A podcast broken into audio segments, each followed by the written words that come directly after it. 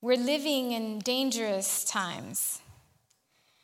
And what actually tends to add injury, insult to injury, or increase our agony, or it magnifies the extremity of unhappiness, is when our present state kind of or appears to be our permanent reality. Have you ever felt like this? ¿Alguna vez te has sentido que tu visión se ha disminuido, tus manos están atadas, tu vida al finalmente está terminada? ¿Te has sentido de esa manera? Some of us have felt like that more than one time. Where the situation doesn't only appears to be getting worse, but it seems like there is no possibility of it ending. We just don't see the light at the end of the tunnel. Where it's just much easier to say, you know what, this is it, I give up. I don't, I can't do it no more. I, I'm not going to keep on going. Have you ever felt like this? ¿Te has sentido que ya al final de, del camino te has dicho, no puedo más, no voy a, a, caminar más de aquí, no me voy a mover, voy a tirar la toalla? ¿Te has sentido así? And I ask this because God's got a way. He has a way of turning distinct corners that are filled with despair, some unexpectedness, those trials, those tribulations, those setbacks, the confusion, the, the anger, the danger, the, the disappointments, the ups and downs, where you surely find yourself at the end of the line where you've hit rock bottom, where you said that from this cave, from this hole, no one can get you out of. Most of us have been to the point of giving up. Most of us have been to the place where we said, This is enough. Where the situation has gone beyond our control, where the circumstances are not repairable. In English, it says the fat lady has sung. It's like, that is it. And we tell God, this is it. I can't no more. Ha venido a nuestras vidas unas cosas inesperadas, unas pruebas, unas aflicciones, unas decepciones, a donde decimos que ya de aquí no hay más, no podemos más, Señor, aquí no puedo, no puedo. But in the midst of your situation, your circumstances, while you are going through what you're going through, we need to realize and we need to remember that God is in control. En medio de tu, su circunstancia, tu problema, lo que está pasando, tenemos que recordar que Dios siempre tiene el control. Y por eso he titulado En todo tiempo. The title of today's message is At All Times. And I want to ask you to stand and open up your Bibles to the book of Acts, chapter 1, verses 6 through 8. Vamos a leer Hechos capítulo 1 de 6 al 8.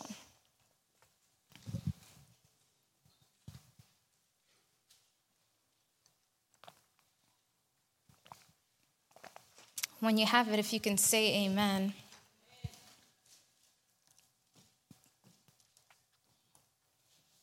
The book of Acts, chapter 1, verses 6 through 8. I'm going to read it in English from the New International Version. It says, they, Then they gathered around him and asked him, Lord, are you at this time going to restore the kingdom to Israel? Verse 7 says, He said to them, It is not for you to know the times or dates the Father has set by his own authority, but you will receive power when the Holy Spirit comes on you, and you will be my witness in Jerusalem and in all Judea and Samaria and to the ends of the earth. Let's pray. Father, we come before you, Lord, thanking you on this Sunday morning. Thanking you, Father, for this time that we have been able to come to your house. Lord, I ask that you open up our hearts and our minds so we can be receptive to what you're going to minister to us, Lord. Use me as a vessel to minister to your people, Father. I set myself aside and I give this time to you, Lord. In the name of Jesus, we pray. Amen and amen. Amen. You may be seated. So, in order to make the best of a bad situation, we need to understand that we need to concentrate on one thing. We need to look at one thing, focus our vision on one thing. It's not the situation that we're going through, but we need to start focusing on the sovereignty of God. Because verse 7 says, He said to them, It is not for you to know the times or dates the Father has set in His own authority. Do you know that He is sovereign? Most of us spend an excessive amount of time of focusing on the timing and of the season that we actually miss or we bypass or even hinder or obstruct the preparation required for the season. But if we go back a bit in verse 4, it says, But wait for the gift my father promised. The word promise here in Greek is apenlilia. Hopefully, I'm saying it right but which means announcement, message, pledge, or declaration. So when verse 4 says, but wait for the gift of, but wait for the gift my father promised, that means there's an announcement, there's a message, there's something that he is waiting for us to know, to understand, to capture, to obtain. Look at what Hebrews 13 8 says. Jesus Christ is the same yesterday and today and forever. Jesucristo es el mismo ayer y hoy y por los siglos. What this tells me is, is that every promise, every thought, every plan, every specification of my life that He has spoken before the foundations of the earth, before time began, must come to pass. Because he is God and he cannot and he will not tell a lie. Lo que este versículo me está diciendo es que todas las promesas, todo lo que Él ha dicho antes de la fundación del tiempo o de, de, de, de la creación, tiene que pasar, porque Él lo prometió. Porque Él no va a mentir y no puede mentir. Because He, if He is true, His word is true. And if His word is true, He is true. And there is nothing about God's character, about His nature, that should ever cause us to wonder whether or not He will keep His word. If He can't back it up, He's not going to say it.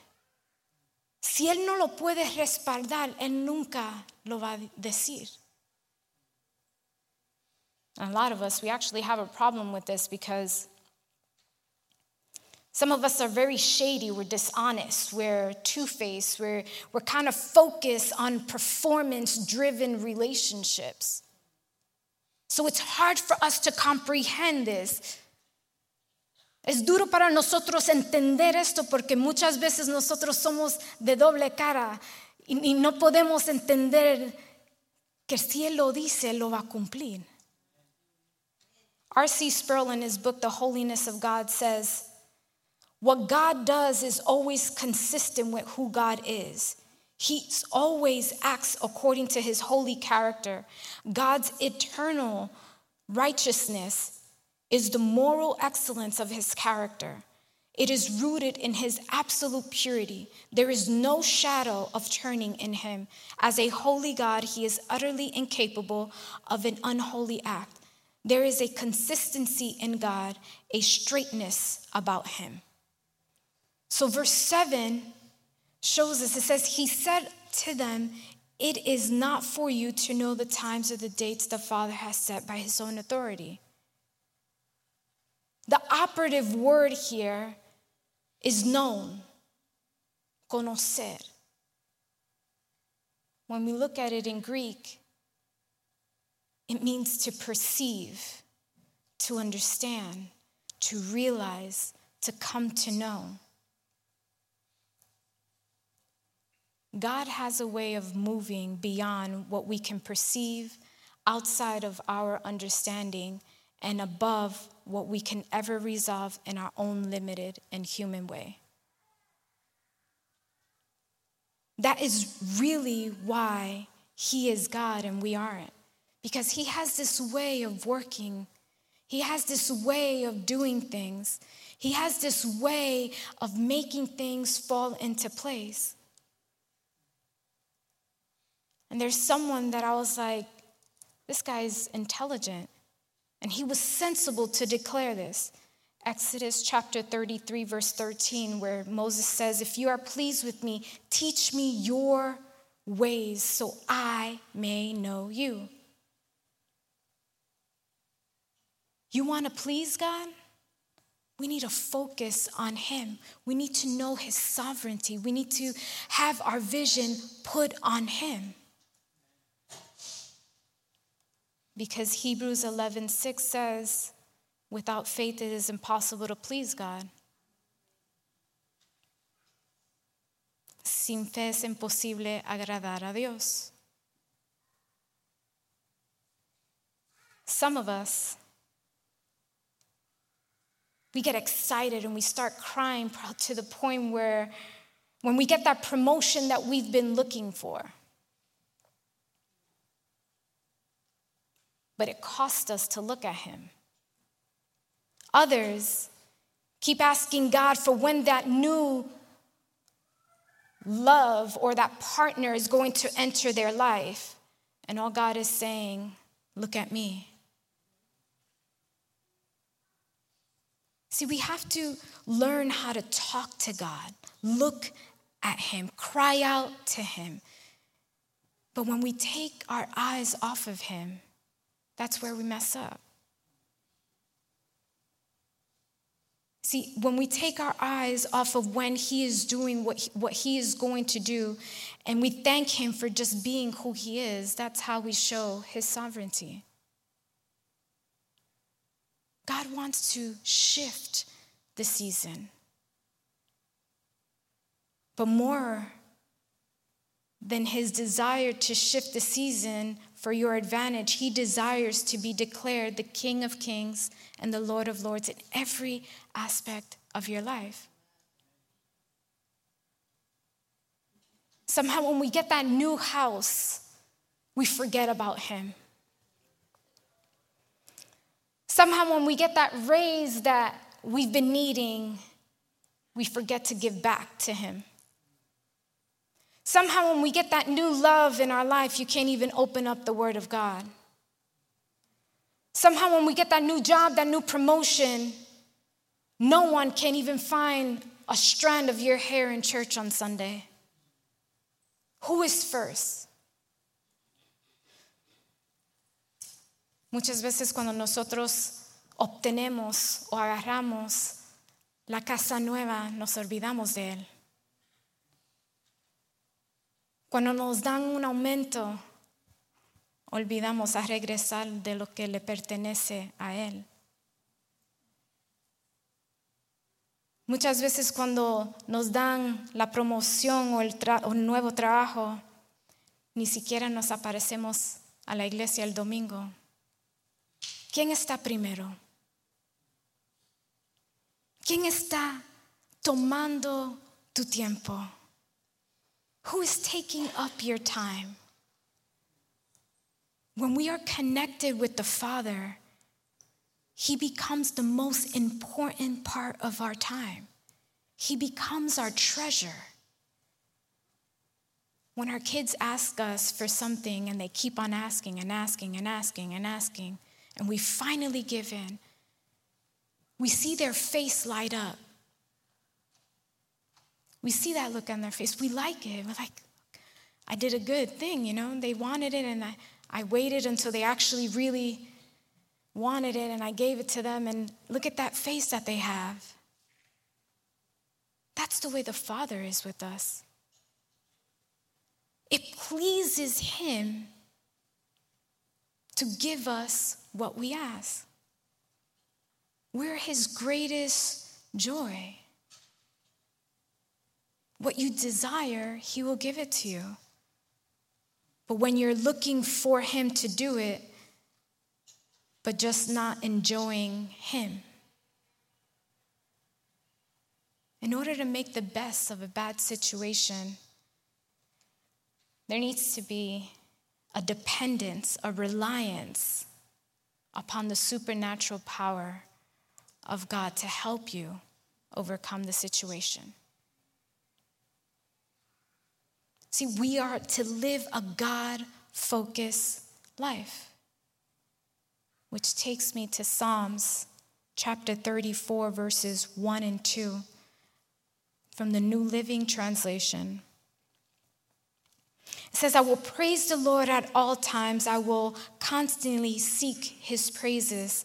I will boast only in the Lord. Let all who are helpless take heart. In Spanish, it says, Alabaré al Señor en todo tiempo. A cada momento pronunciaré la, sus alabanzas. Solo en el Señor me jactaré que todos los indefensos cobren ánimo. This particular Psalms was titled the Psalms of David, in which was done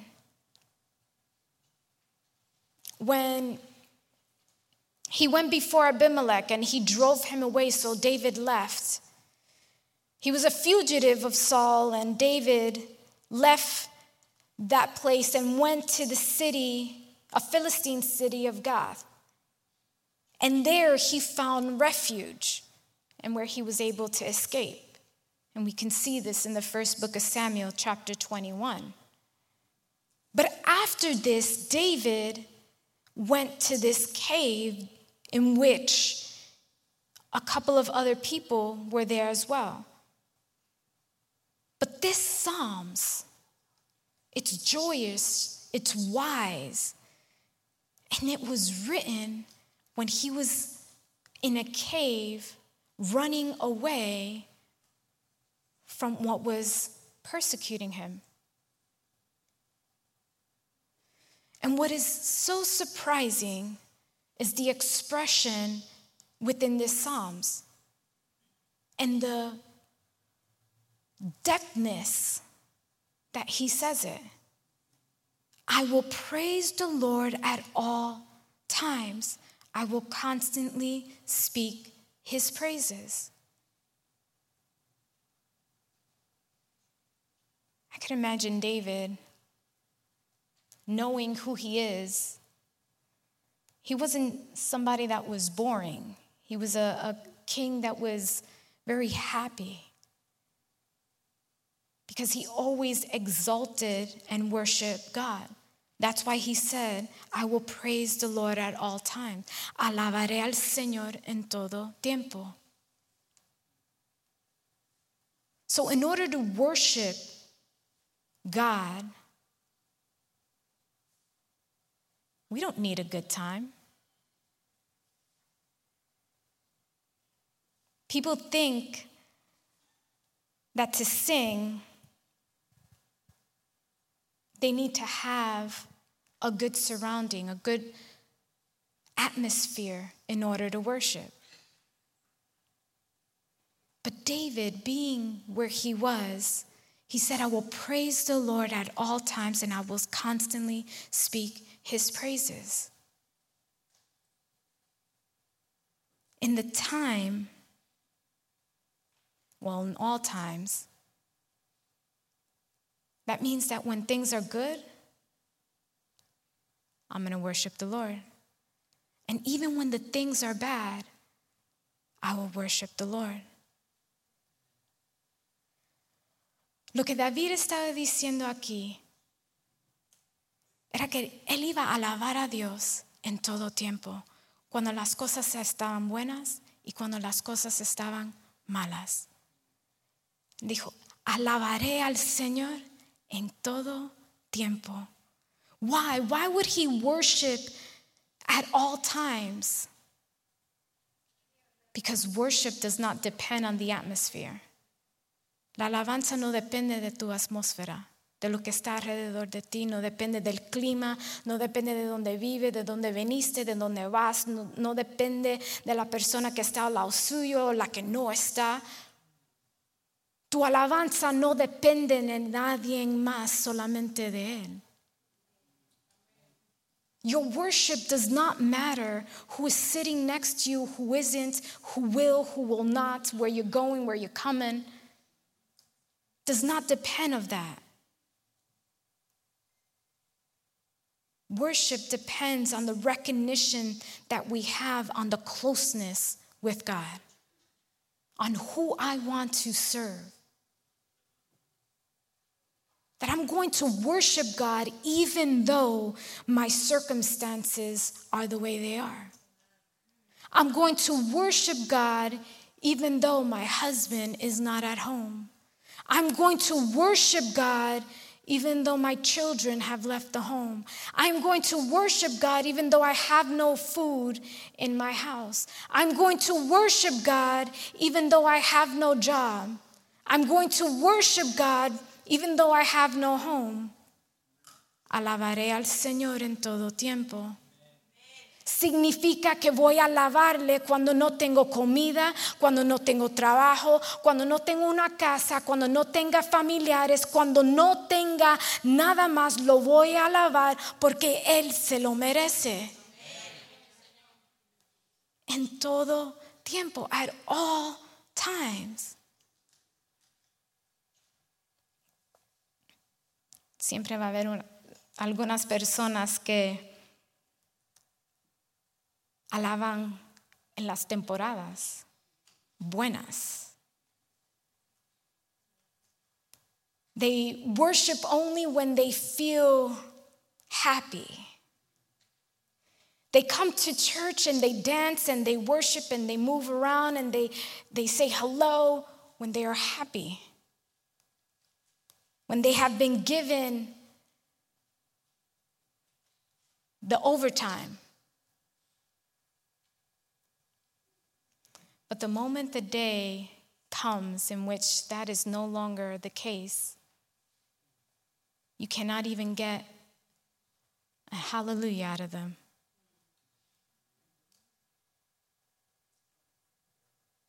If we worship God, when we are happy with our spouse? What happens when they break a plate? Do we worship God? Alabamos a Dios cuando estamos bien alegres con nuestro esposo. Pero ¿qué pasa en el día que Él rompe un plato? ¿Alabamos a Dios?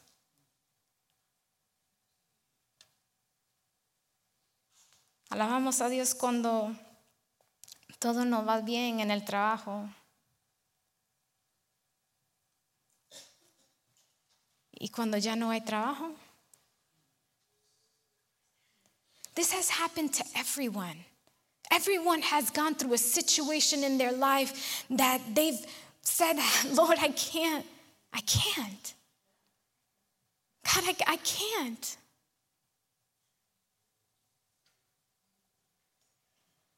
Look what Job said in chapter 19, verse 25. I know that my Redeemer lives and that in the end he will stand on earth. Job dijo, capítulo 19, versículo 25, yo sé que mi redentor vive y que al final triunfará sobre la muerte. There's a song from this. where it talks about my Redeemer living. And we forget that song when we are going through certain situations. En inglés hay una canción sobre esto. Y nos pasa que a veces cuando estamos pasando dificultades, nos olvidamos de las palabras de esta canción. Pero la palabra dice, yo sé que mi redentor vive.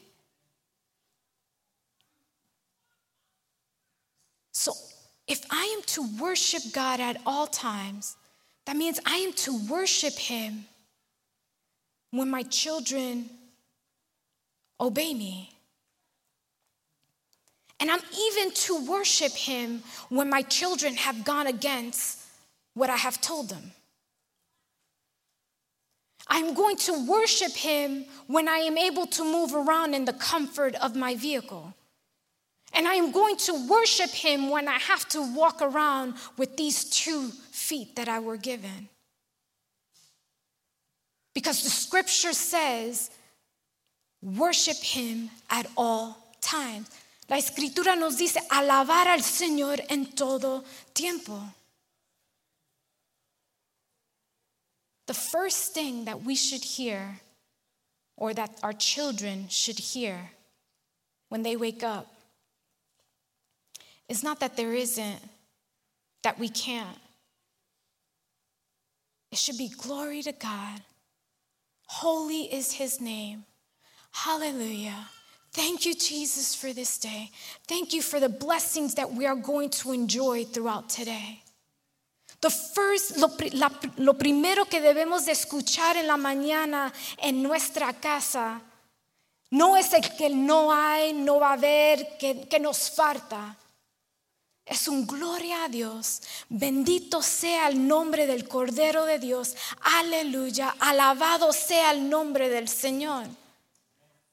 That should be the first thing that comes out of our mouth. Because the psalmist said, I will praise the Lord at all times. El salmista dice, alabaré al Señor en todo tiempo.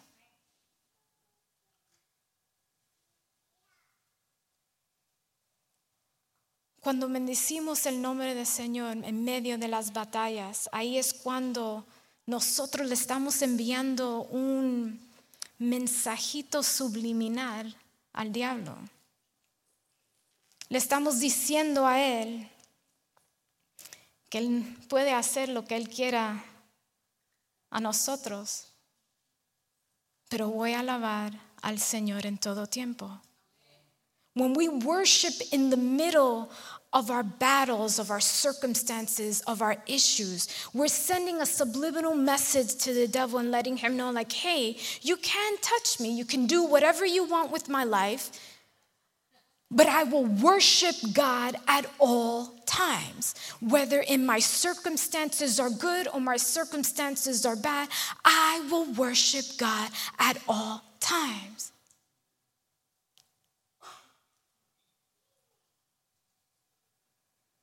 Some people might say, well, how can they, how can she worship when her child's in prison. Dirán, ¿cómo es posible que alabe a Dios cuando el hijo de ella está preso? ¿O cómo es posible alabar a Dios cuando no hay comida en la casa?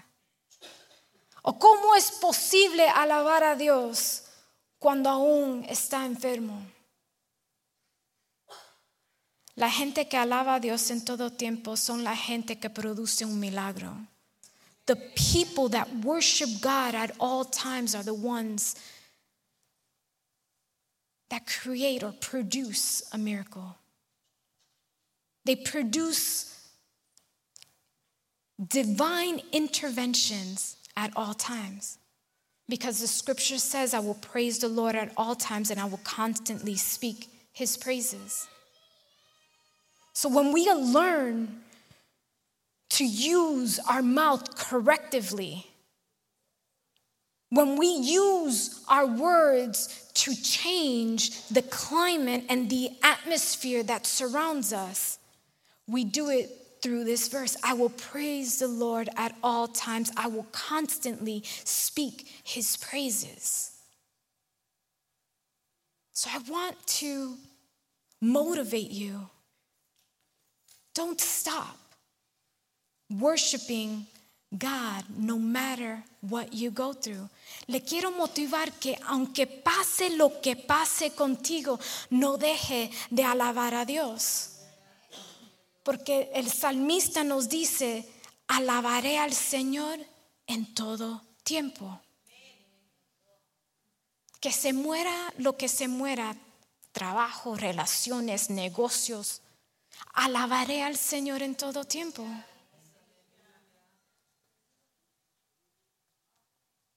I'm going to start to close. I know it's not easy, no es fácil alabar a Dios en todo tiempo. Because there are times in which we just do not have the zest or the courage to worship God. Hay tiempos en que nosotros no tenemos ni el ánimo para adorar a Dios. Hay un momento que ni tenemos fuerzas para levantarnos. Pero el salmista nos dice, alabaré al Señor a cada momento y pronunciaré sus alabanzas. I will praise the Lord at all times and I will constantly seek his praises. Si hay alabanzas que nos cuesta. Hay momentos duros, hay momentos de escasez, hay momentos que nos dan diagnósticos fatales donde nos despiden, donde hay cosas que no queremos. Pero el salmista dice, son esas alabanzas sacrificadas y esas son las que suben delante de Dios y le da un olor grato delante de su presencia. Cuando empezamos a adorar a Dios en todo tiempo, pase lo que pase, ese olor grato es lo que Él quiere de nosotros. Porque no es por mis fuerzas, es por las fuerzas que Él me da a través de la alabanza que yo le entrego a Él. Porque dice, alabaré a Dios en todo tiempo. I will worship God at all times. Doesn't matter if I do not physically have the strength, I will worship God at all times. The Bible says that when the people of Israel were taken out from the Egyptian slavery, he opened up the Red Sea. And the moment in which they reached the other side, Miriam took a tambourine and she started to dance and sing. The Israelites were shown or were taught since they were young, since they were born, about worshiping God during the troubled times. So if they were taught that, and these were people that were enslaved for 400 years, they were taught to worship God at all times. Shouldn't we take that same advice? En el momento que el pueblo de Israel pasó, ellos el mar rojo, ellos empezaron a adorar y alabar a Dios. Y es porque los israelitas de una edad pequeña los enseñan a alabar a Dios durante tiempos difíciles. ¿Por qué nosotros no podemos tomar esas direcciones que a ellos le dieron? En la boca de nosotros nunca debe de cesar la alabanza a Dios. Nunca. Our tongue should not cease the worship to God. Because look what Psalms 103 verses 1 and 2 says, Salmo 103 de 1 al 2. Praise the Lord, my soul, all my innermost being. Praise his holy name. Praise the Lord, my soul, and forget not all his benefits. Alabar, alma mía, al Señor. Alabe todo mi ser su santo nombre. Alabar, alma mía, al Señor y no olvides nunca de sus beneficios.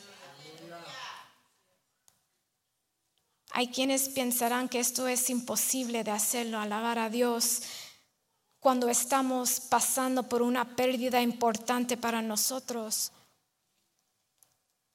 Cuando nos hemos quedado sin casa, sin familia, sin trabajo, sin todo.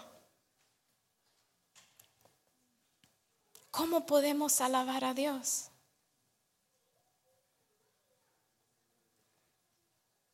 Para muchos puede ser imposible. It is very impossible for many to not worship God because they've gone through a lot.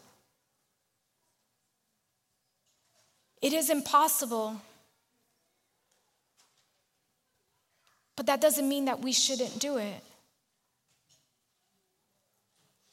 There is something that we can do that can help us worship God all the time. Hay algo que nosotros podemos hacer que nos va a ayudar a adorar a Dios en todo tiempo. Y le quiero pedir que se pongan sobre sus pies.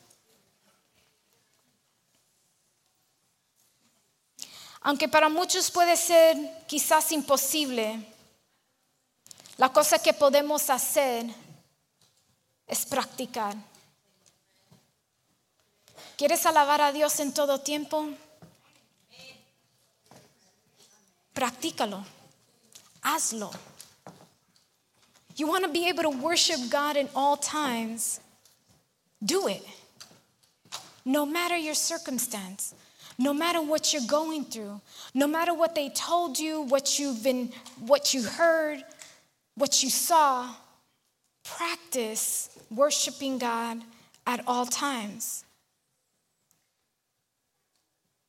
Because the book of Isaiah, chapter 25, verse 1, says, Lord, you are my God. I will exalt you and praise your name, for in perfect faithfulness you have done wonderful things, things planned long ago.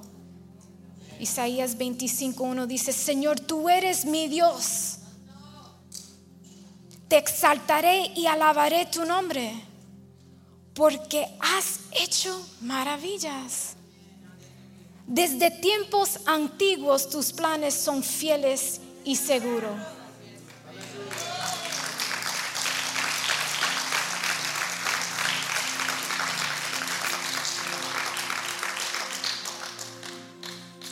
Iglesia, nuestro Dios es digno de alabanza cuando estamos claros de cuánto nos ama y que siempre está pendiente de nosotros. ¿Por qué nos preocupamos? ¿Por qué dejamos que nuestra atmósfera, nuestro clima dicte nuestra alabanza?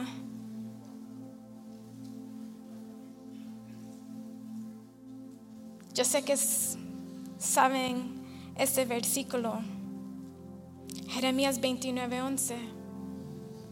Él, él nos dice que Él sabe los planes que Él tiene para nosotros son de bien y no de mal.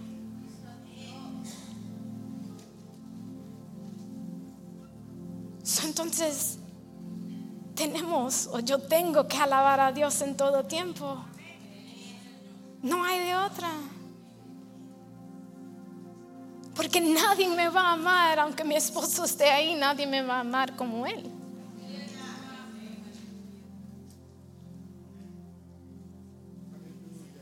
La Biblia nos habla de una ave muy pequeña que también es creación de Dios y le da de comer. ¿Y nosotros? Es decir, alabar a Dios en tiempos difíciles. en tiempos de problema, de lucha, de la infidelidad aún de nuestros familiares. Alabar a Dios en todo tiempo. We are to worship God at all times, in the difficult times. Do you know that our faith grows in those difficult times? Nuestra, nuestra fe aumenta en los tiempos difíciles. Debemos de alabar a Dios en todo tiempo, en todo momento. Debemos de alabar a Dios en medio de la angustia, porque hay que alabar a Dios en todo tiempo. Tenemos que aprender a alabar a Dios en todo tiempo, en todo momento. Y si solo alabamos a Dios cuando la vida es fácil, cómoda y próspera, tendremos poco tiempo de alabanza. Dios permite que las dificultades entren en nuestra vida porque a través de ellas nos hace crecer, nos moldea más a su imagen.